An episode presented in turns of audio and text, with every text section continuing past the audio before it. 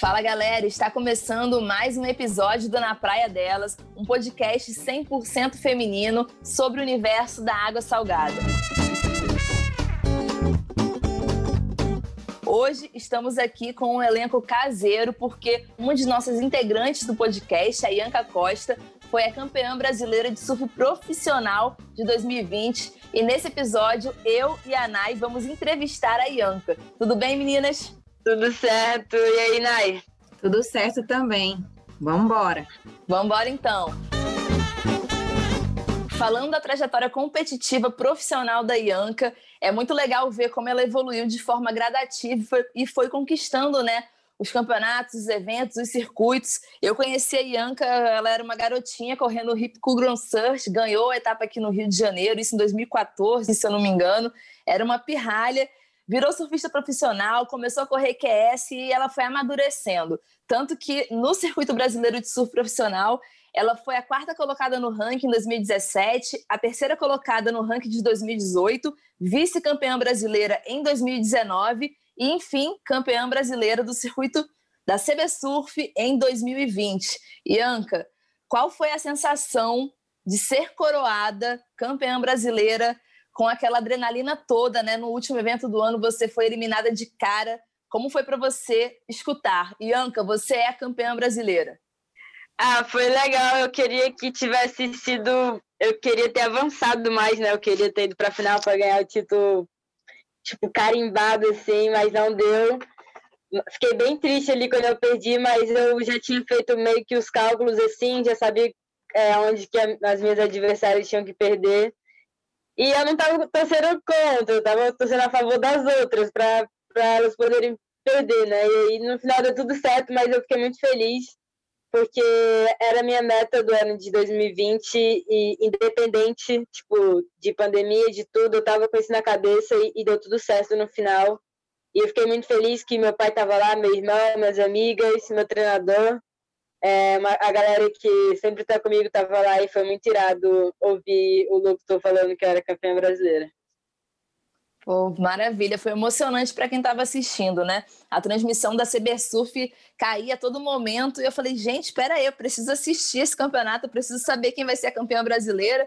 Fiquei fazendo as contas e na final a gente conseguiu assistir alguma coisa e deu para acompanhar ali que você foi a campeã. Foi muito emocionante. É, tive o privilégio de receber Ianca aqui na minha casa. E eu acompanhei ali ela na campeonato. E você, eu fiquei com, essa pergunta, se você em algum momento você achou que o título ia escapar das suas mãos ali? Porque eu não, não cheguei a assistir sua bateria porque eu fui surfar no mesmo momento que você estava competindo, mas aí eu voltava assim, eu voltava, tinha as informações assim, mas eu achei você bem serena e aí eu fiquei com essa curiosidade em saber se você achou que ia escapar das suas mãos em algum momento o título. Eu, eu tinha certeza que ia ser meu. É, eu estava muito, muitos pontos à frente. Estava meio que complicado para as meninas passarem de mim.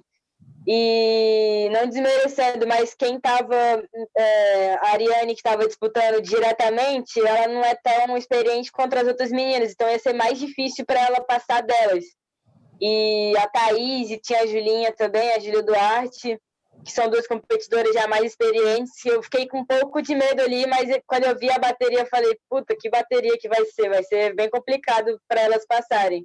E no final elas não passaram, deu tudo certo. E é isso, eu acho que eu fiquei com dúvida assim só depois que eu perdi. Eu fiquei meio triste, mas depois é, eu fiquei é, torcendo lá, fiquei de boa, porque não ia adiantar ficar triste. Só deixei, se fosse para ser meu, ia ser meu. E deu tudo certo. Ianca, foi um ano atípico para o surf de competição, né? Vocês ficaram meses sem evento algum. E no final da temporada, a CB Surf anunciou três eventos, assim, um atrás do outro, em estados distantes, né? São Paulo, Ceará e Bahia. Como é que você fez para se organizar para ir para esses eventos, sendo que você é uma surfista que não tem patrocínio principal? Eu dei sorte que o primeiro campeonato foi em São Paulo, né? Do lado. Então eu não precisaria gastar tanto dinheiro. Mas eu tinha feito alguns trabalhos assim pela internet, algumas fotos, eu tinha um dinheiro meio que guardado e investi lá em São Paulo. E aí eu fui para a final e meio que me salvou para competir Bahia e, e, o Ceará, né? E aí como eu vi que ia ser um em cima do outro, eu já comprava passagem, ganhava dinheiro, comprava passagem. Quando ganhava dinheiro, comprava passagem. Porque estava muito caro, era final de ano, e final de ano a galera tá viajando, independente, e eu gastei uma grana, mas acho que foi o único período assim de competição que eu já tive que eu fiquei meio que folgada assim, sem me preocupar com dinheiro, porque não teve tantas competições, então eu podia é, guardar mais dinheiro do que tipo ficar gastando com viagem internacional ou viagem desnecessária tipo para perto assim. Então eu fiquei bem de boa, mas é complicado você se você não tiver um, inicial ali para ir para a primeira etapa, fica bem difícil. Mas com o tempo eu fui aprendendo e fui guardando dinheiro, porque eu sabia que ia acontecer algum campeonato alguma hora e eu estava com dinheiro guardado. É, essa é a realidade das surfistas no Brasil, né? da maioria das surfistas. Ganham dinheiro num evento, tem que se patrocinar, né? se bancar para o próximo evento, porque Infelizmente, os empresários ainda não conseguiram acordar para a realidade do surf feminino brasileiro. Mas a gente segue na luta. É a vida. Oi, Anca, é, você conhece várias meninas que competem também, né? Que sempre estão ali junto com, com você nas baterias, nas competições, viajando. E o que, que você acha que é o grande. É, eu queria perguntar assim, o que, que você acha que é o seu diferencial, assim, que que está sendo meio que não é botada, eu não sei perguntar isso. Eu queria saber assim, o que, que você acha que é a sua maior qualidade que, que você tem enquanto competidora?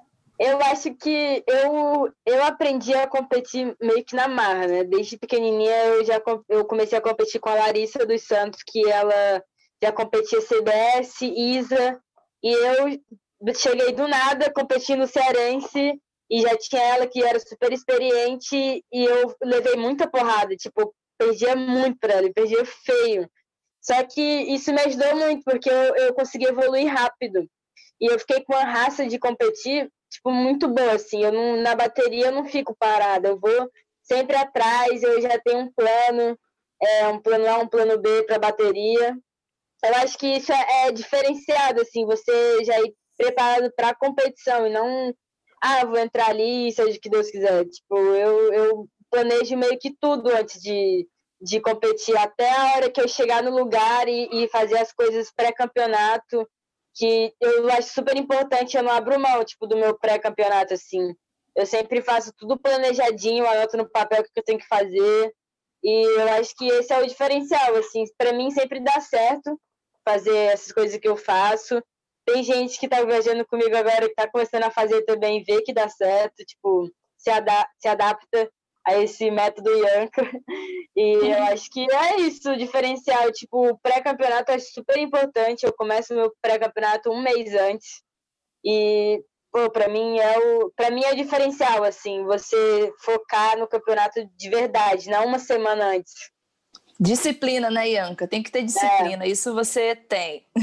Eu acho que isso é uma super vantagem mesmo, porque ela chega ali, é, já sabe o que ela tem que fazer, como que ela tem que fazer, onde que ela tem que fazer, já organiza tudo. E, e você vê que as meninas são muito novas, assim, né? E um, um pouco menos de maturidade em relação a isso.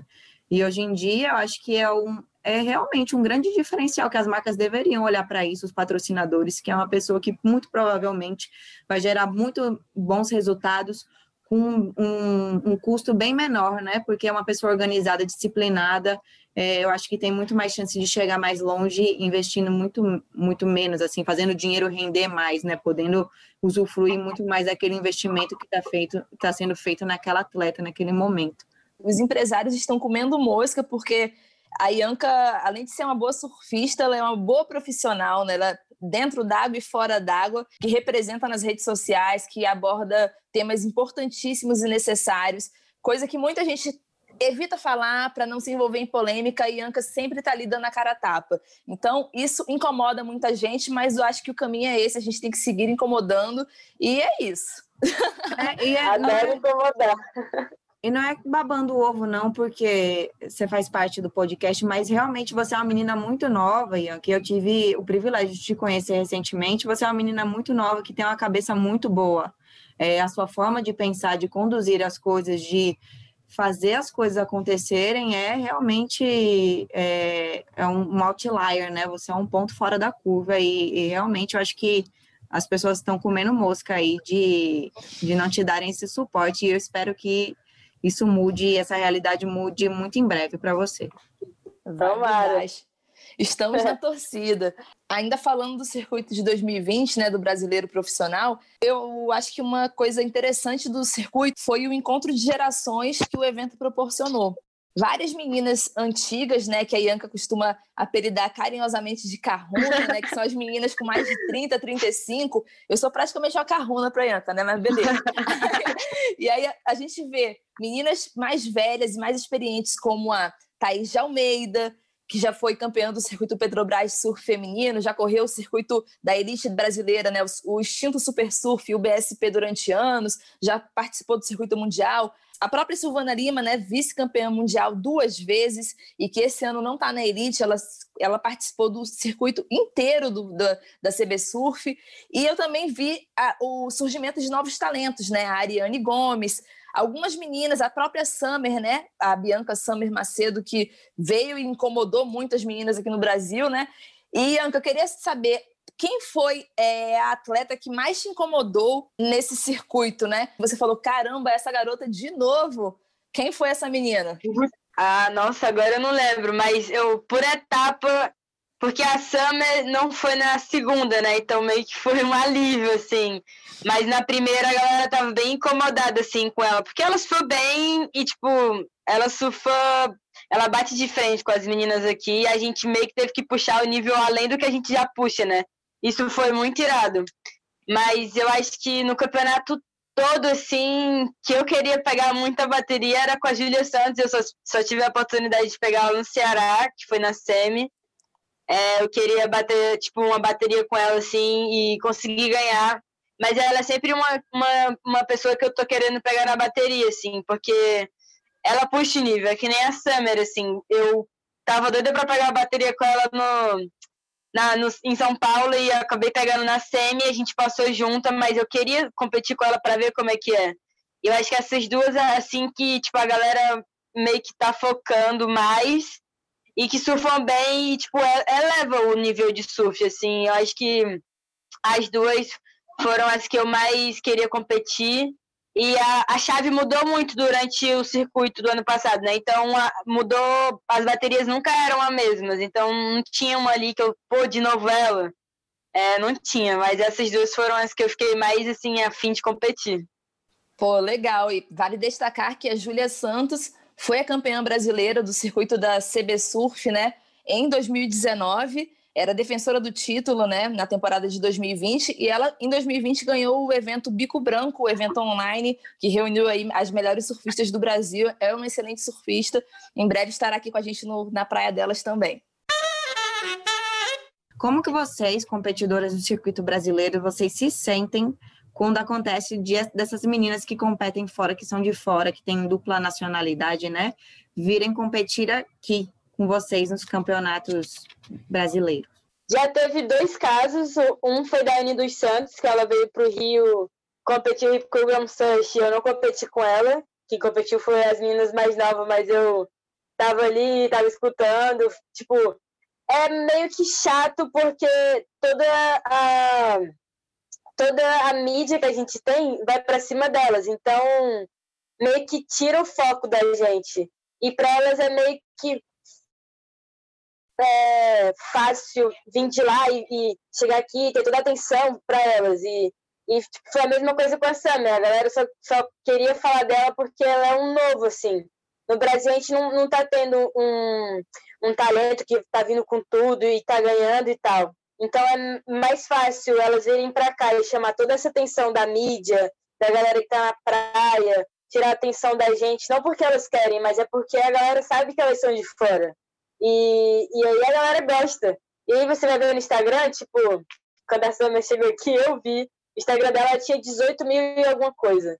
Um mês no Brasil ela tava com quase 20 mil seguidores. Tipo, a galera vai lá e vê. Chama muito mais atenção do que a gente que está aqui. E aí acaba que ninguém dá valor para a galera que está aqui há muito tempo já batalhando E aí, tipo, a menina vem lá da Austrália, vem do Hawaii, chega aqui, ganha o campeonato. Tipo, ela, elas meio que intimidam as meninas, assim.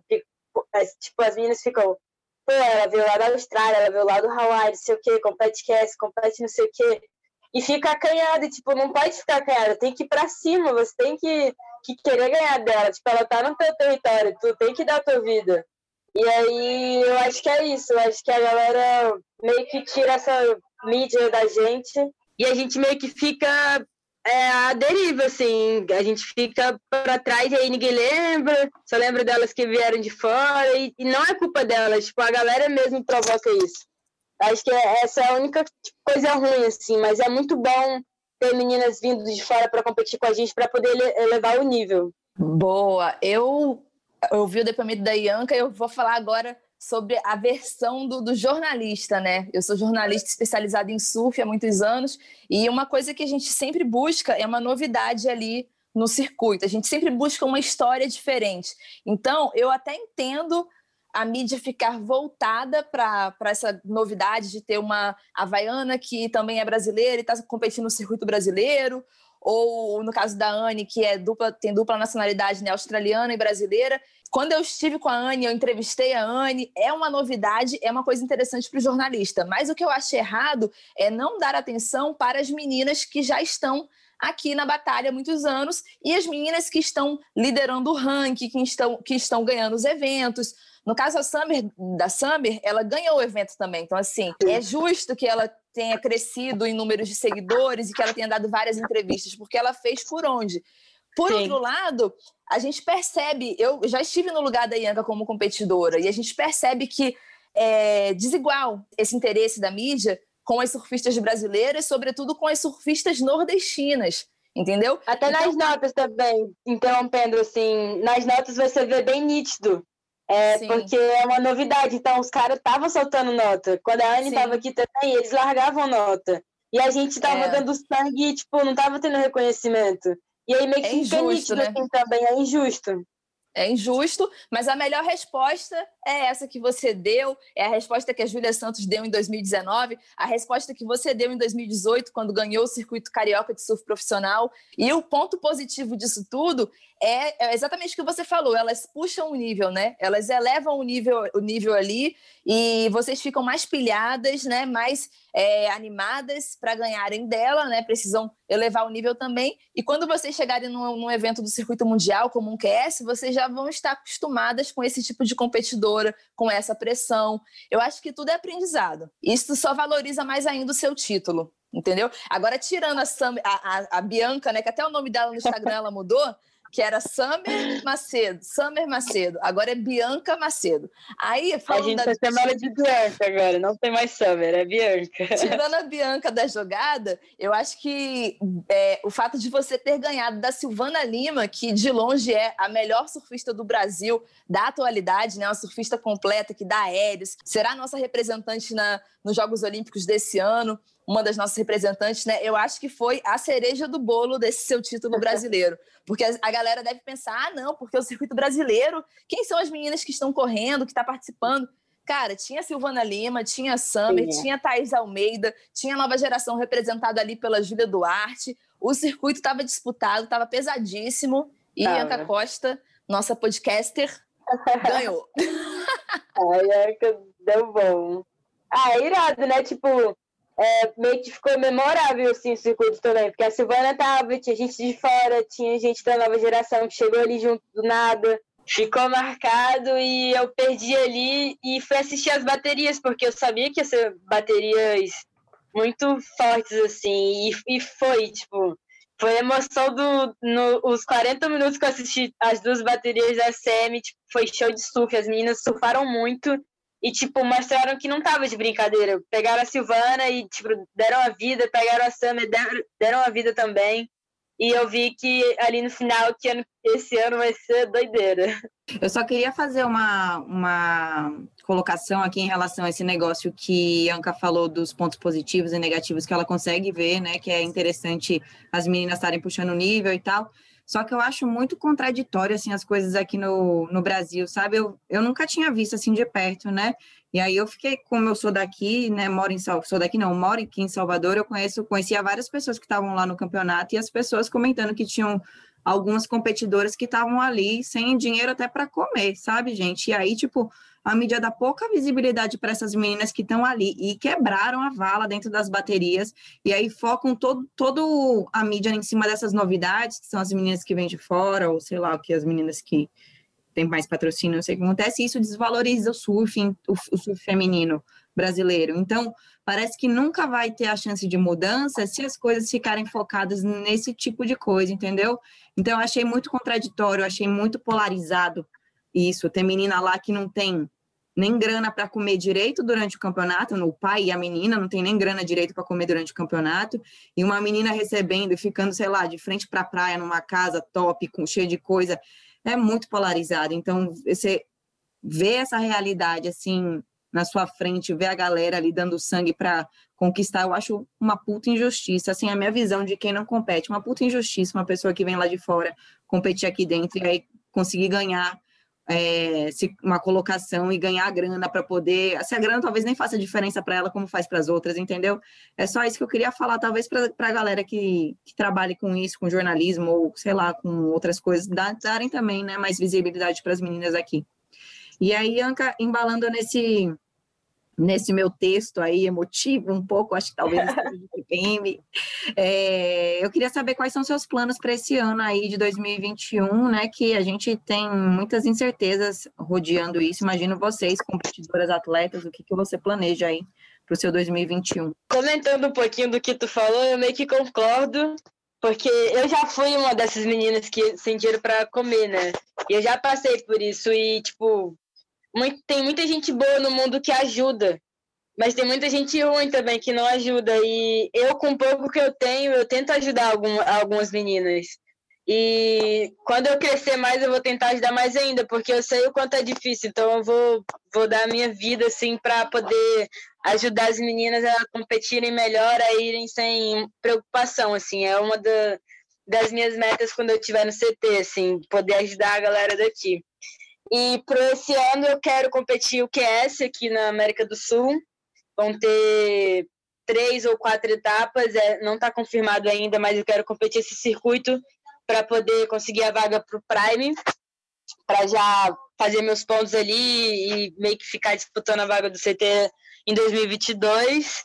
E eu, se der, eu vou competir os brasileiros, mas eu não quero competir tanto campeonato, porque 2018, 2019 no caso, acho que eu competi uns 17 campeonatos e foi muito desgastante, assim, fisicamente e mentalmente. Eu não, tipo, um ano muito ruim, assim, para mim. Eu fiquei super desmotivada para 2020 e aí veio a pandemia e eu consegui pensar e, e, me recuperar de tudo que eu tinha meio que perdido, assim, em 2019. E é isso, eu quero competir poucos e bons campeonatos e, e me dar bem, assim. Eu quero é, mostrar o meu nome mais ainda para fora, assim, não ficar só aqui no Brasil. Eu quero que a galera lá de fora também saiba quem sou eu. E é isso. Eu acho que no profissional é isso. E vamos embora, eu quero ganhar uns QS aí. Estamos na torcida, vai rolar, vai rolar muito. Se Deus quiser. Então é isso, meninas. Mais um episódio do Na Praia Delas foi para conta. Para quem quiser conhecer mais aí a história da Ianca Costa e conhecer o trabalho dela, acessa lá a página no Instagram, arroba Ianca Costa, underline. Ianca com Y, hein, gente? Mais um Na Praia Delas foi para conta. Beijo, obrigada, meninas. Valeu, galera. Foi irado. Valeu, meninas. Até a próxima. Beijos de luz, como dizia Anca Costa. Beijos de luz. E não esqueça de seguir o Na Praia Delas, arroba podcast Na Praia Delas no Instagram e seguir a gente nos principais tocadores de podcast.